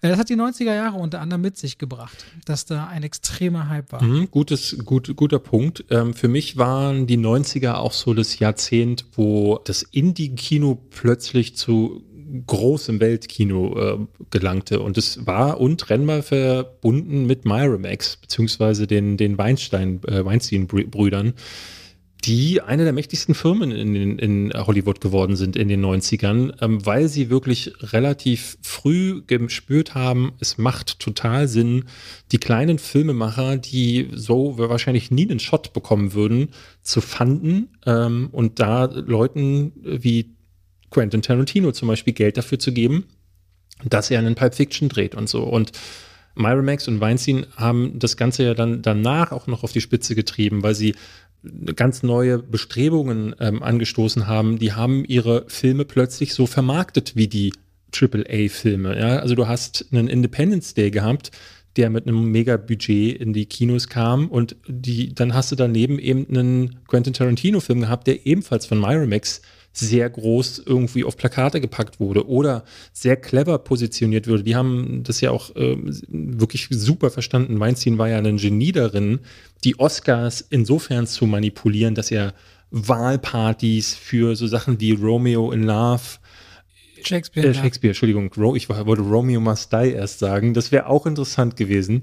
Der Oscar-Gewinner Romeo Must Die mit Alia und ähm, Jet Li und da hat er ja dann, man, man munkelte ja, dass er sowas wie äh, der, der englische Patient oder dass auch so Sachen wie eben äh, Shakespeare in Love niemals einen Oscar bekommen hätten, wenn er nicht äh, wirklich jeden zu jeder Party mit Geschenkbox eingeladen hätte. Und Weinstein hat das Ganze geprägt und der hat dann halt eben auch Namen groß gemacht, wie Sofia Coppola, der hat einen ähm, Miyazaki äh, oder beziehungsweise Studio Ghibli nach Amerika geholt die, äh, äh, ne, die so, sowas wie glaub, Prinzessin Mononoke war, glaube ich, der erste Film, der über ihn lief, wo ne, es gibt dann ganz viele Geschichten, wo er diesen Regisseuren auch immer wieder reingrätschen wollte. Das muss man auch sagen. Also Weinstein hieß ja Harvey Scissorhands da drüben, weil er alle Filme zerschnibbeln wollte und nur wenige sich dafür gegen wehren konnten. Aber dieses Modell das hat Schule gemacht. War das die Geschichte, war das nicht die Geschichte, wo er ein, ein Samurai-Schwert zurückgeschickt ja, bekommen hat? Genau. Da hat ah. der Produzent von, äh, von Studio Ghibli hat äh, quasi als Warnung, dass dieser Film nicht geschnitten wird und der hat sich durchgesetzt, aber wenige haben es geschafft, sich durchzusetzen gegen Weinstein, weil er immer mit gedroht hat mit, ihr werdet nie wieder in Hollywood Fuß fassen können und zwei Jahre später hat er mit Spirited Away einen Oscar gewonnen. Ähm, aber es gab dann halt eben auch andere Studios wie New Line Cinema oder äh, Spotlight äh, äh, Pictures, Lionsgate, die äh, von kleinen Indie-Größen plötzlich zu Playern geworden sind. Heute hast Studios haben oder auch Major Studios haben ihre eigenen Untersektionen gegründet. Mhm. Also Fox ja. Searchlight hat ja dann äh, quasi auch diese Filme mit diesen äh, etwas sozialeren Themen und so weiter aufgegriffen und ist ja immer lange Zeit noch bis zu dem Deal für mich immer ein Qualitätsmerkmal gewesen. Ja. Äh, auch große Studios haben sich diese Untersektionen aufgemacht. Ja, ich hatte es gerade schon angeschnitten. Ähm, die ganzen Studios haben halt asiatisches Kino nach, nach Amerika gelockt. Also in den 90ern ist eine wirklich nicht enden wollende Zuwanderung passiert. Jackie Chan hatte sich dann entschlossen, einfach mal äh, sowas wie Rush Hour zu machen. Aber auch vorher, ich weiß gar nicht, wie, dieser, wie der erste Film hieß, den er in äh, den USA gemacht hatte, wo er mit diese berühmte Leiterszene gab es darin dann sind ähm, große Regisseure, Regisseure rübergekommen, wie John Woo oder Shao Yun Fat, äh, seiner, einer seiner Lieblingsdarsteller. Eng Lee hat hier Filme gemacht. Also es ist wirklich explodiert dann plötzlich. Was ein großer wichtiger Aspekt auch ist, ist der Heimkinomarkt ist in den 90er Jahren so richtig explodiert. Ja. Es gab die Videokassette, also VCR, VHS und der Heim, das Heimkinosegment übertraf immer wieder und auch zunehmend die Einspielergebnisse aus den Kinobereichen von Filmen, mhm. weil Leute sich zu Hause in Videokassetten geholt haben oder geleiht haben, geliehen haben. Und das hat eine ganz neue zusätzliche Industrie geschaffen, weil Videotheken brauchten neue Filme. Deswegen ist der Gesamtoutput auch nochmal enorm gestiegen in den 90er Jahren, wie viele Filme produziert und rausgekommen sind. 97 kam dann die erste DVD auf den Markt. 98 wurde das uns allen heute bekannte Netflix gegründet, damals noch als Versandverleih äh, von DVDs oder von, von, von Filmen halt. Also da denken, glaube ich, nicht äh, viele daran, dass Netflix eigentlich schon so alt ist. Und äh, dementsprechend äh, damit zusammenhängt, kam das Internet auf. In den 90er Jahren reden wir davon, das Internet kommt auf. Wir haben erste Filme wie The Net, also das im, im Netz oder das Netz mit Sandra Bullock, mhm. die das, glaube ich, mit als erste anfangen zu thematisieren. Ja. Und wir haben auch die, äh, der, der Punkt, an dem Marketing sich aufs Internet das erste Mal drehte, war der perverse Erfolg im Grunde von Blair Witch Project. Witch Project war immer diese Legende, dass man sich gefragt hat, dieses Found-Footage-Material, also dieses was wir als Wackelkamera bezeichnen oder Point of View aus Sicht der Akteure, die die Kamera halten. Hatte damals immer die Frage, ist das echt? Ist das echt, was man da sieht? Ich hatte super Angst, als ich das erste Mal Blair Witch Project gesehen habe. Ich habe mich, also habe auch gedacht danach, weil da steht ja im Intro, dieses Material wurde gefunden und so mhm. weiter und so fort. Und ich dachte, ist das echt? 60.000 Dollar hat der Film gekostet. Die Internetseite vom Blair Witch, Blair Witch Project wurde millionenfach damals aufgesucht, aufgerufen und über diese Art von Marketing hat der Film 250 Millionen Dollar weltweit eingespielt. Es gab prozentual im Vergleich zu den Produktionskosten nie wieder so eine Spanne. Und es ist auch so ein bisschen dieser Kick-off, was äh, Marketing über Internet äh, bewirkt. Das war damals ein groß. Hatte aber schön, hatte auch so unschöne, ähm, eine unschöne Folge, wie ich finde. Einerseits war das halt so diese Geburtsstunde des POV-Horrors, der halt über Jahre nicht mehr aus dem Kino verschwunden ist. Witzigerweise ausgerechnet Blair Witch Project, also der zweite Teil, Blair Witch Project 2, war dann kein POV mehr. Aber alles andere, was ins Kino kam damals, musste mit Wackelkamera passieren. Und zwar nicht, weil jemand dachte, geil, mit dem Ding können wir viel machen, weil irgendwann hattest du alles, also mit der Egos-Perspektive äh, gemacht. Ähm, sondern weil sie gemerkt haben, oh, das kannst du halt wahnsinnig günstig produzieren. Ne? Also das sieht halt wirklich aus, als hätte jemand das durch den Klodeckel gefilmt und während er durch den Haus, Hausflur stolpert und die Leute sagen, ja, ja, das ist ja real. Wann stolperst du denn mit einem Klodeckel durch ein Haus? Du, Robert, du weißt nicht, was, du willst nicht wissen, was bei mir schon alles zu Hause passiert ist. Jedenfalls äh, habe ich damals wirklich das Gefühl gehabt, dass Horrorfilme graduell dümmer und billiger wurden. Und das hat also ganze, ganze, ganze Zeit lang. Ne? Bitte? Die ganze Paranormal-Reihe, die hat das ja auch nie gelernt, dass man irgendwann gut ist damit zu arbeiten. Ja, ja, also erst später wurde das dann so von Saw, dann war so, aber das war dann in den 2000ern schon, wo dann die Torture-Horror-Welle oder Torture-Porn-Welle kam. Aber bis zur Torture-Porn-Welle war der POV-Horror das Ding. Ja, so mit äh, den Rack-Teilen und ähm, Wobei der erste Rack ja nochmal richtig stark war. Ja, es, gibt, es gab ja, ja. noch ein, zwei gute Vertreter und besonders schön fand ich, als dann andere Genres aufgegriffen, also sowohl äh, Chronicle als auch äh, Cloverfield, Cloverfield waren ja, nochmal zwei Beispiele, die wirklich aus dem Horror raus das sinnvoll dann verwendet und eingebaut haben. Aber ja. Das ist, ja, ja, aber du hast vollkommen recht. Also ähm, es ist auf der einen Seite eben dieses Marketing-Ding gewesen, das hatte man vorher halt eben noch nicht gesehen, weil das Internet so gerade im Kommen war. Und was so dieses, du hattest gerade das Netz mit Sandra Bullock genannt, ein anderer Film, der mir immer im Gedächtnis bleibt und der viel gewandelt hat, der kam leider erst ganz am Ende der 90er, deswegen kann man ihn eigentlich wenig dazu zählen, aber dann irgendwie schon, denn ich äh, rede natürlich von Matrix, weil Matrix hat die Kinolandschaft über Jahre geprägt. Ne? Also nicht nur natürlich diese, diese Nummer äh, mit Slow-Motion-Action, das war natürlich ein ganz wichtiger Ding. Plötzlich sind alle auch so in engen, stylischen Klamotten rumgelaufen. Ich erinnere mich an Equilibrium zum Beispiel oder sowas wie Ultraviolet mit ähm, meiner Lieblingsdarstellerin Mila Jovovich zum Beispiel. Also viele haben es probiert, viele haben es dann auch mit Slow-Mo gemacht. Viel wichtiger fand ich aber, dass die Wachowski-Brüder, die haben ja immer was ganz Simples gemacht. Ne? Wir hatten ja schon mehrfach darüber gesprochen, dass sich ja viele. Also damals Brüder, heute Schwestern, ja, dass man das stimmt. normal. Ja, das, ich äh, vergesse es häufig, tut mir leid. Und die haben, äh, viele haben das ja damals ähm, gar nicht mitbekommen, weil wir einfach im ähm, am asiatischen Kino, ich hatte zu dem Zeitpunkt damals, glaube ich, einen Film, nämlich Akira, gesehen und sonst wusste ich überhaupt nicht, was in Asien los ist. Und die beiden hatten ne, gefühlt alles gesehen, hauptsächlich aber Ghost in the Shell und haben sich da fröhlich bedient und daraus einen Film gemacht, der dieses westliche und östliche Kino auf eine Art und Weise verschmolzen hat, die es nie, nie zuvor gab und dass dann plötzlich jeder machen wollte, was auch jeder dann parodiert hat. Ich äh, saß ja, gerade ja auch erzählt, Space Jam 2 hat es erst gerade wieder gemacht. Jeder wollte so sein, aber was halt total auch interessant war, war irgendwie, dass äh, in den Jahren nach Matrix plötzlich das Thema digital, äh, digitale Realität oder was ist Realität überhaupt? Und ähm, das Wort Matrix an sich hat sich ja in unseren, in unseren Sprachgebrauch hineingewoben. Und ganz viele Filme sind dann gekommen, die plötzlich auch so sein wollten. Und nie ist einer rangekommen, selbst die eigene Reihe nicht, weil Matrix 2 und 3 großer ja, Grutz. Wir warten mal auf Teil 4. Ich bin mal sehr gespannt. Ich habe erst die Tage wieder irgendwie äh, Szenen vom Set gesehen. Ich weiß gar nicht, was ich davon halten soll. Ich bin wirklich, hm, ich weiß es nicht. Aber ähm, gerne, also wenn sie es machen wollen, aber die Filmlandschaft ist halt heute eine neue, eine andere, muss man sagen. Ne? Matrix hat etwas geprägt, was viele andere aufgegriffen haben. Und jetzt, 20 Jahre später, wird natürlich ein vierter Teil nicht mehr denselben Effekt haben können. Man hat das ja auch bei Independence Day 2 gesehen, ne? Also da siehst du dann auch viele Jahre später kam der dann raus und der auch ein Schatten seiner selbst war ja. im Grunde.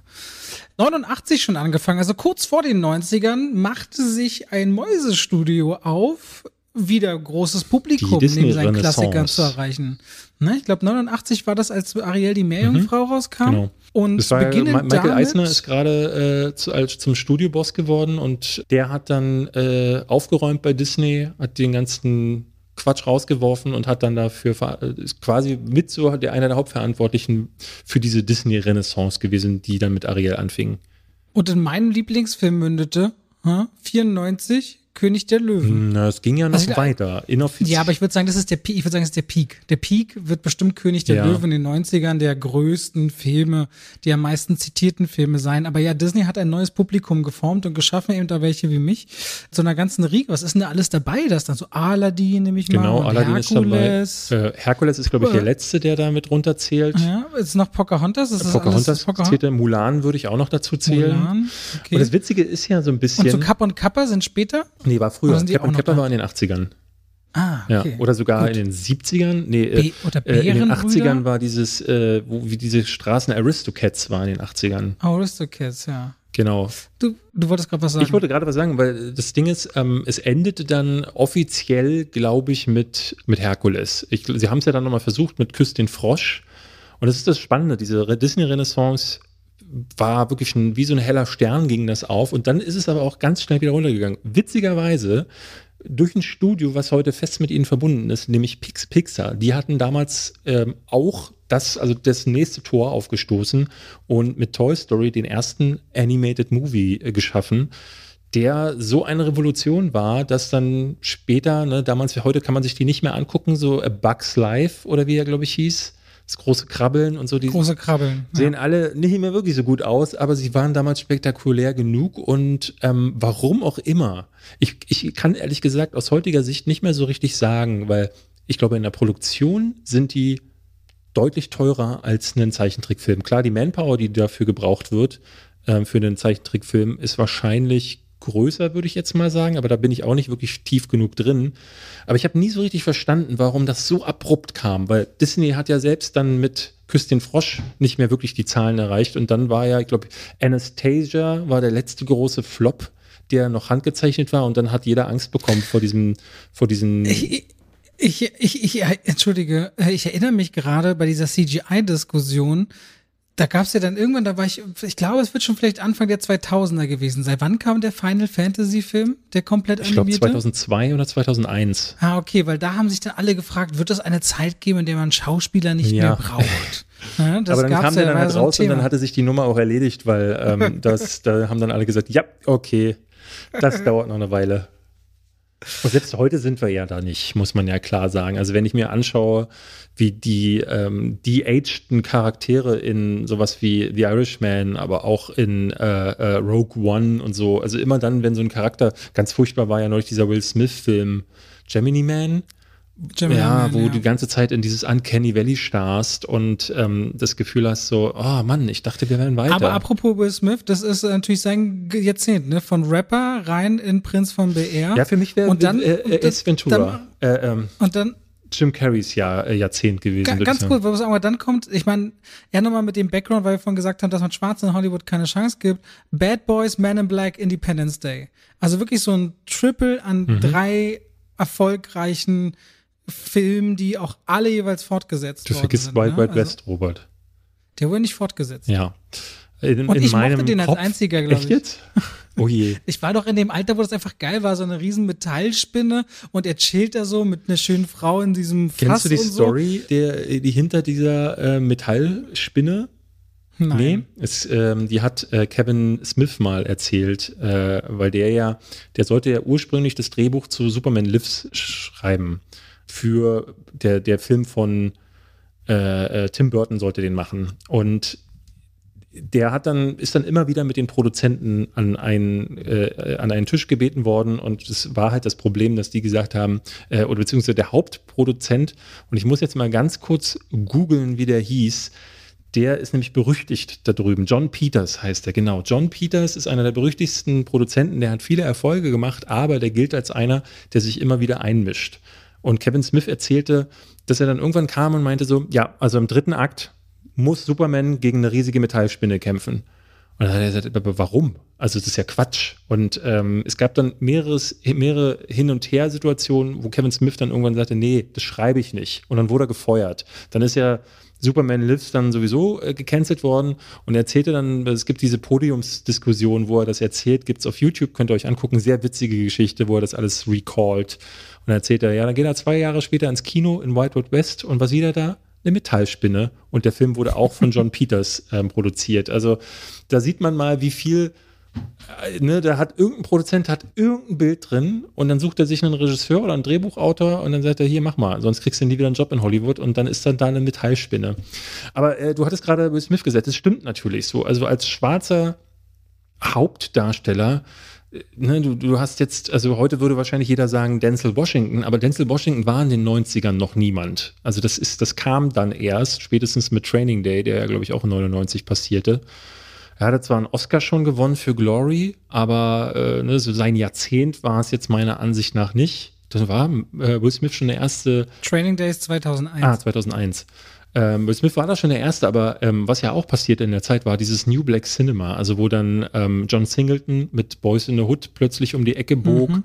Äh, ganz wichtig war auch Spike Lee, der da mehrere Filme gemacht hat. Ich fand in dieser Phase wirklich so am besten, äh, meine Lieblingsfilme dieser Phase waren Friday, ähm, und Menace to Society. Menace to, to, to, Society und Boys in the Hood so, also war so zwei von so richtig knallharten äh, Hood-Dramen, ja, wo die einfach mal die, das Leben ähm, der, der, der Bevölkerung, die halt so in was weiß ich, Harlem, Skid Row oder äh, ne, Compton, die, die da so leben, wo sie das halt einfach erzählen und gar kein Blatt vor den Mund nehmen. Einfach die, die Sprache äh, gezeigt haben, so wie sie wirklich ist, die Manierismen gezeigt haben, aber auch die Gewalt und auch die schönen Dinge auch. Und das ist richtig krass, weil sowas gab es damals noch nicht. Und es war so, eine Phase, die ging nicht lang, weil dann, da, da, schließt sich der Kreis so ein bisschen mit Denzel Washington, mit ähm, Will Smith begann das halt so, dass schwarze Darsteller plötzlich in Hollywood aufgenommen wurden und da brauchte es quasi diese, diese Geschichtenerzähler, dieses schwarze Kino nicht mehr, weil es plötzlich beides gab. Mhm. Ansonsten in den 90er Jahren waren Action-Thriller immer ein großes Thema, aber ein Genre, was dabei, glaube ich, nicht mehr wirklich existent war, war der Western. Und dann kam ein Film. Wild Wild West. Der hat abgeräumt. Äh, der, du meinst, der mit dem Wolf tanzt? Der mit dem Wolf tanzt. Vorher war, aber schon, vorher war aber schon erbarmungslos. Ich glaube 90. Ja, ich meine, das, das sind wir bei zwei, drei Filmen im Jahrzehnt. Ich wollte sagen, dieses Genre war kaum existent, so wie es heute eigentlich auch kaum existent ist. Es gab eine große Zeit. Ich sag ja nur, es gab noch mal einen sehr erfolgreichen Western, über den, den wir zumindest erwähnt haben sollten, wenn wir über die 90er reden. Verdammt. Ja, ich dachte, du meinst jetzt so, das hat jetzt irgendwas losgetreten, aber nee. Äh nee, nee, nee, das hat's, hat's, nee, hat's auch gar nicht, hat's gar nicht. Was aber was losgetreten hat, war eine Riesendiskussion damals über die Echtheit und auch, dass angeblich Leute, bei denen Traumata ausgelöst worden sind, die Eröffnungsszene von der Soldat James Ryan. Also der Soldat James Ryan, klar, das Kriegsgenre war immer mehr oder weniger brutal und konnte auch schon in den Jahrzehnten davor unter einem Stanley Kubrick oder Oliver Stone oder wem auch immer krasse Filme abliefern, aber die Qualitäten einem Soldat James Ryan hat, das wie ich das damals wahrgenommen hat, das war einfach ein Thema in aller Munde. So, wie hast du das gesehen? Oh mein Gott, wie, also wie haben sie das gedreht? Ist bis heute ja noch äh, auf einer ganz hohen Qualität und sehr, sehr äh, beengend. Wenn ich mir vorstelle, dass du sowas vorher noch gar nicht gesehen hast in den 90ern, gehst ins Kino und erlebst das, das muss ein ganz schön heftiges Erlebnis gewesen sein.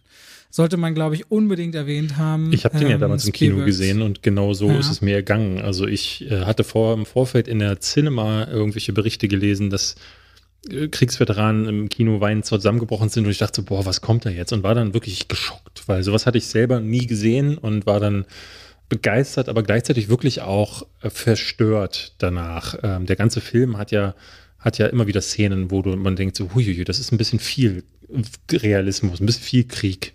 Heute würde man wahrscheinlich nicht mit den Ab äh, Achseln zucken. Ich würde mal durchgehen, nur noch durch so zwei, drei Punkte, die ich noch aufgeschrieben habe, damit das hier nicht zu lange ausufert. Ich hatte es jetzt gerade mit dem ähm, Asi Aber ich mag unseren Flow.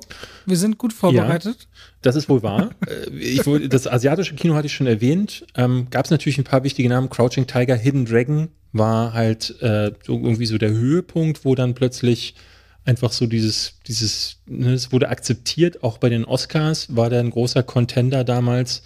Jackie Chan war, war wie gesagt da und ähm, heute ist es halt einfach so, das hat sich so eingebläut. Ne? Also John Wick könnte man sich ohne das asiatische Actionkino zum Beispiel gar nicht vorstellen. Also es ist mhm. mittlerweile ganz normal, ähm, dass auch, ich glaube, da haben sich auch viele dieser ähm, Regisseure, die heute, wo, die wir immer wieder erwähnen, die gute Choreos machen, haben sich davon inspirieren lassen, wie die Asiaten das halt inszenieren. Was aber auch richtig durch die Decke ging, ist äh, Bollywood gewesen. Das war plötzlich das Ding, ähm, ähm, in, also in den 2000ern noch mehr, weil da, ich glaube, wie hieß er, Shah Rukh Khan war ja der Star, aber in den 90ern ist plötzlich äh, dieses Tor aufgegangen und es wurde klar so, äh, da gibt es ja noch eine Filmindustrie. Das war ein ganz großes Thema.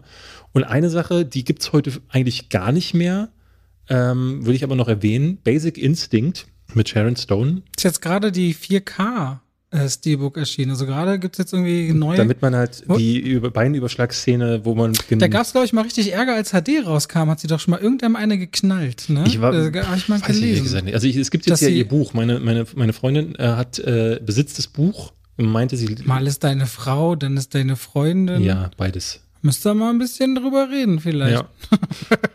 okay. Wieder. Das gibt Ärger, wenn ich nach Hause komme. Hört die eigentlich den Podcast? Ich glaube nicht. Okay. Nee. Aber also, ist ja auch egal. Basic Instinct, was ich sagen wollte, äh, das hat so ein bisschen ja. diesen Erotik-Thriller, äh, äh, Erotik-Thriller damals losgetreten. Das war ein Riesenskandal. Ich glaube, es war, äh, was, Paul Verhoeven hat es, glaube ich, gemacht.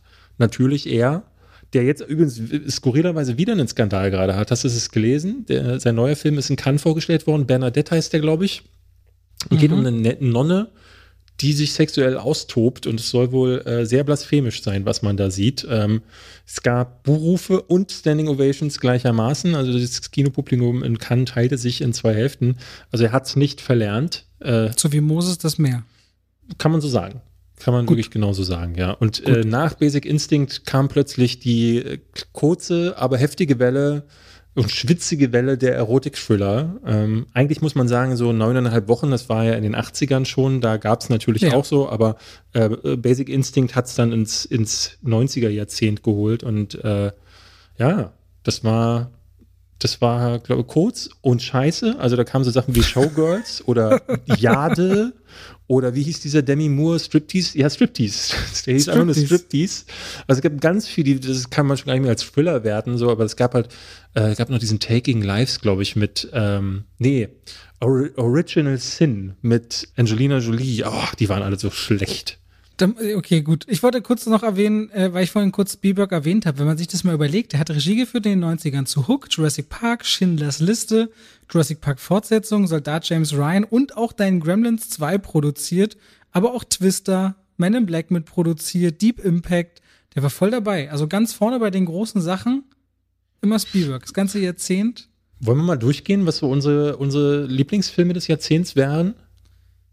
Ich glaube, darauf, da ärgere ich mich nachher wieder, dass ich das und das vergessen habe. Aber kannst ja machen. Also hm. ich fange an mit Terminator 2. Das wäre das wär auf jeden Fall der wichtigste Film für mich des Jahrzehnts. Nämlich König der Löwen. Gut, dann sage ich, äh, ich meine, meine, fast meine gesamte äh, äh, Bestenliste kommt irgendwie aus dem Jahrzehnt. Deswegen ähm, Schweigen ja. der Lämmer. Schindlers Liste. Ja, äh, dann Matrix natürlich. Die Verurteilten. äh, Forrest Gump und Braveheart. Ja, Braveheart auf jeden Fall. Der mit dem Wolf tanzt äh, aber auch. Forrest Gump. Jurassic Park, klar, für mich, also Jurassic Park fand ich immer Ja, ja, ja, gut, da müssen wir du, mal eine eigene Folge drüber machen. Brauchen wir, glaube ich, glaube ich auch. Äh, wir sind auch schon bei 1,20 und du hast immer noch eine Bestenliste ja. in petto. Komm, das machen wir jetzt auch noch. Machen weil wir. sich diese Folge vielleicht ganz doll langsam angefühlt hat für euch, gerade jetzt oh am Ende. Der König der Übergänge. Ähm, Habe ich für euch noch eine passende Topliste ja, für dich, Robert. Du, diesmal ähm, habe ich es ja auch so gemacht wie du äh, letztes Mal. Ich, du hast mich ja gespoilert vorher mit den Beinen. Dadurch hatte ich mich vorher so ein bisschen überlegt, was könnte man sein. Ich habe dich auch gespoilert. Slow-Motion-Szenen. Ich möchte von dir und euch natürlich auch können mitdenken, so die coolsten, die schönsten, die weirdesten, also einfach Slow-Motion-Szenen, die in so eine, die in jede Liste mit rein müssen. Ich gebe mal einen vor. Ich finde, dass äh, die Quicksilver-Sequenz dieser letzten X-Men, da gab es ja, glaube ich, gleich zwei, aber die natürlich aus Days of Future Past, wo er ähm, die Zeit ganz doll runterslowt und dann den, den, die Polizisten sich selbst boxen lässt und solche Sachen. Brillant, weil es halt nochmal irgendwie zeigt, wie machtlos selbst einen Professor X oder einen Magneto quasi in der Sekunde sind, weil sie sich halt einfach gar nicht bewegen können, aber auch wie viel Spaß man mit so einer Sequenz Wobei haben kann. Wobei das nochmal eine besondere, das ist nochmal eine besondere Untersektion in den Slow Motions, weil sich nicht alles gleichmäßig langsam bewegt, muss man auch sagen.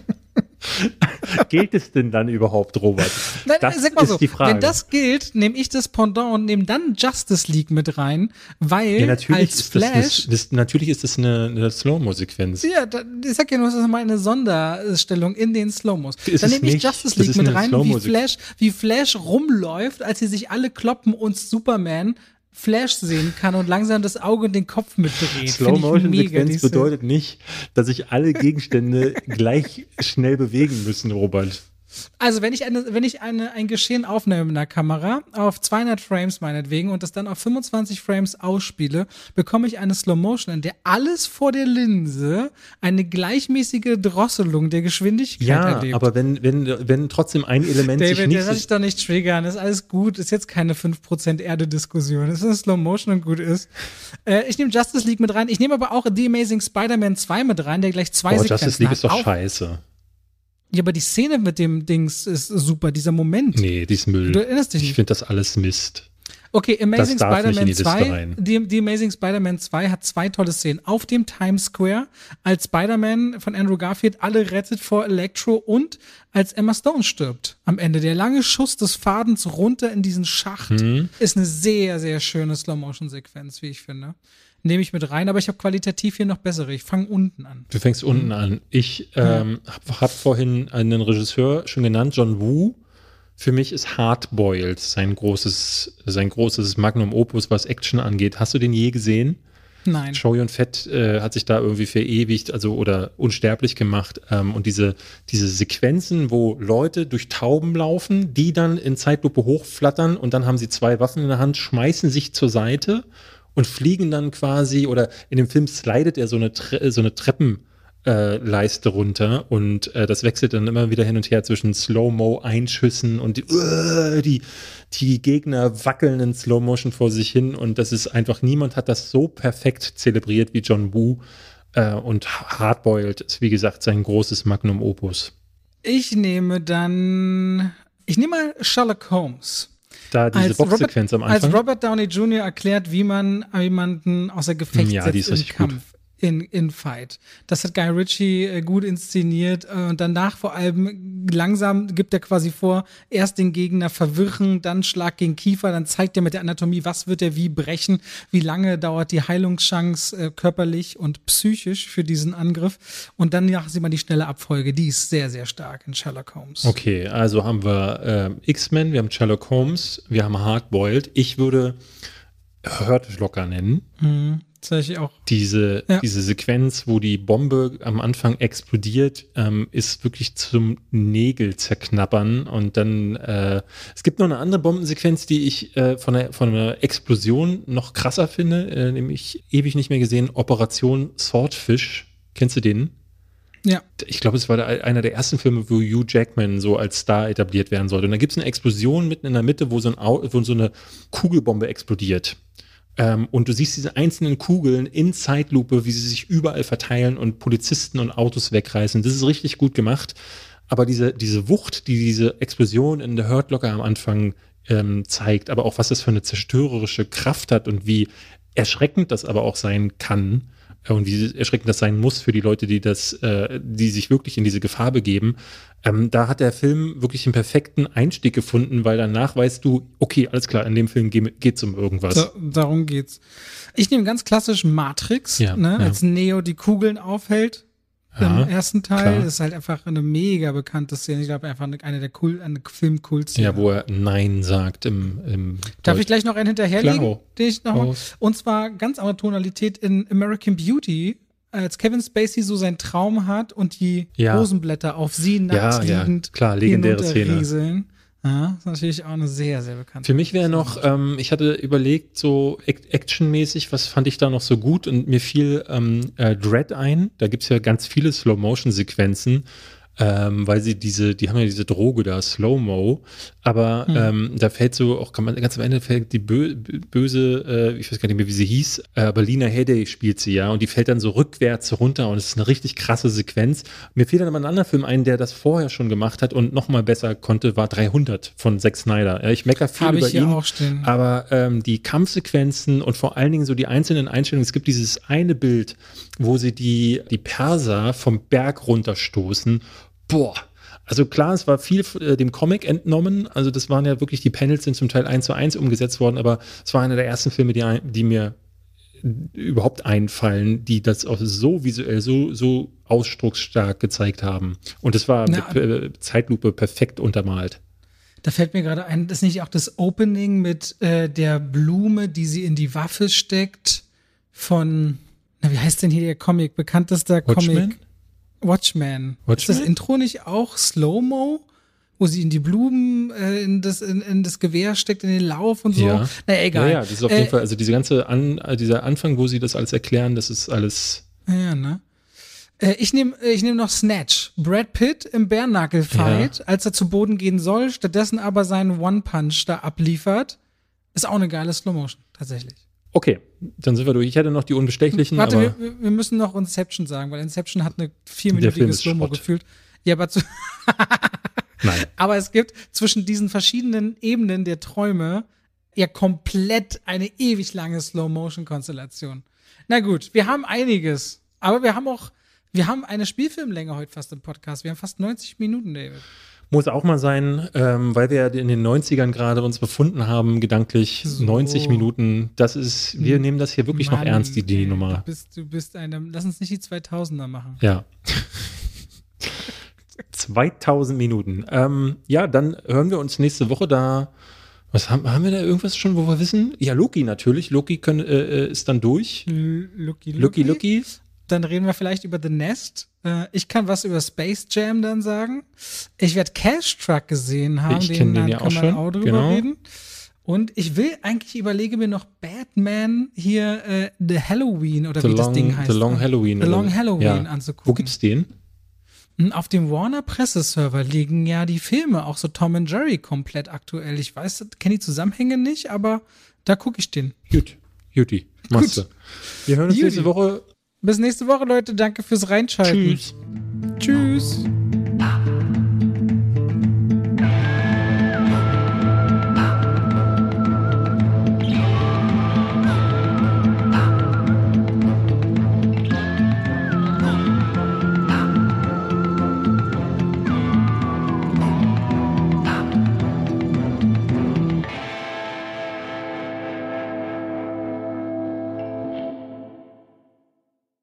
Und damit schalten wir raus aus dem Podcast rein in die Werbung. David, ja. hast du Strom zu Hause?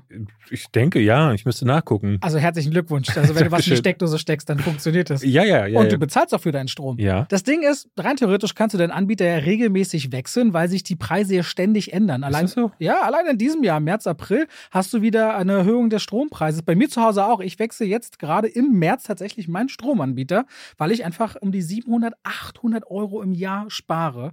Alleine mit diesem Wechsel und das vergisst man manchmal oder so wie du, hat es wahrscheinlich noch ich nie gemacht. Noch nie gehört. noch nie ich habe noch nicht mal gehört, dass das geht. Ja, für alle diejenigen, die sagen, hä, ist das wirklich so? Haben wir für euch einen Partner, der diese Folge unterstützt, nämlich Wechselpilot. Wer oder was ist Wechselpilot? Wenn ihr auf die Seite von Wechselpilot gibt, könnt ihr alle relevanten Daten eingeben, wo ihr wohnt, wie viel Stromverbrauch habt ihr oder wie viel Gasverbrauch und dann kriegt ihr von den drei Vorschläge generiert im Vergleich zu eurem jetzigen Tarif, welche ihr nehmen könntet und wie ihr sparen könntet. Und wenn ihr Wechselpilot beauftragt und jetzt jetzt wird's für David richtig schmackhaft, wechseln die fortan jedes Jahr automatisiert zu einem von euch gewählten günstigeren Tarif. Und ihr müsst die dafür nicht bezahlen, denn die nehmen sich von der Ersparnis, die ihr habt, 20% als Gebühr raus. Und damit seid ihr immer noch dicke im Plus und müsst rein gar nichts machen. Ich kann sparen und muss dafür nichts tun, ist ja perfekt. Genau, also wenn ihr sagt, oh, das finden wir ja wirklich spannend, haben wir für euch einen Code, nämlich wenn ihr auf Wechselpilot geht, also www.wechselpilot.com und dann sogar noch slash Schwafel eingibt oder bei dem Vorgang, wenn ihr euch anmeldet, dann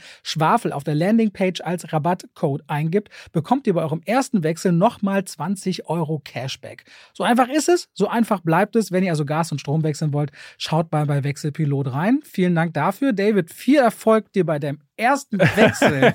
Dankeschön. Ich wünsche dir damit ganz viel Freude. Bin, mein Mind ist gerade blown, muss da, ich sagen. Und damit schalten wir raus aus der Werbung zurück in den Podcast.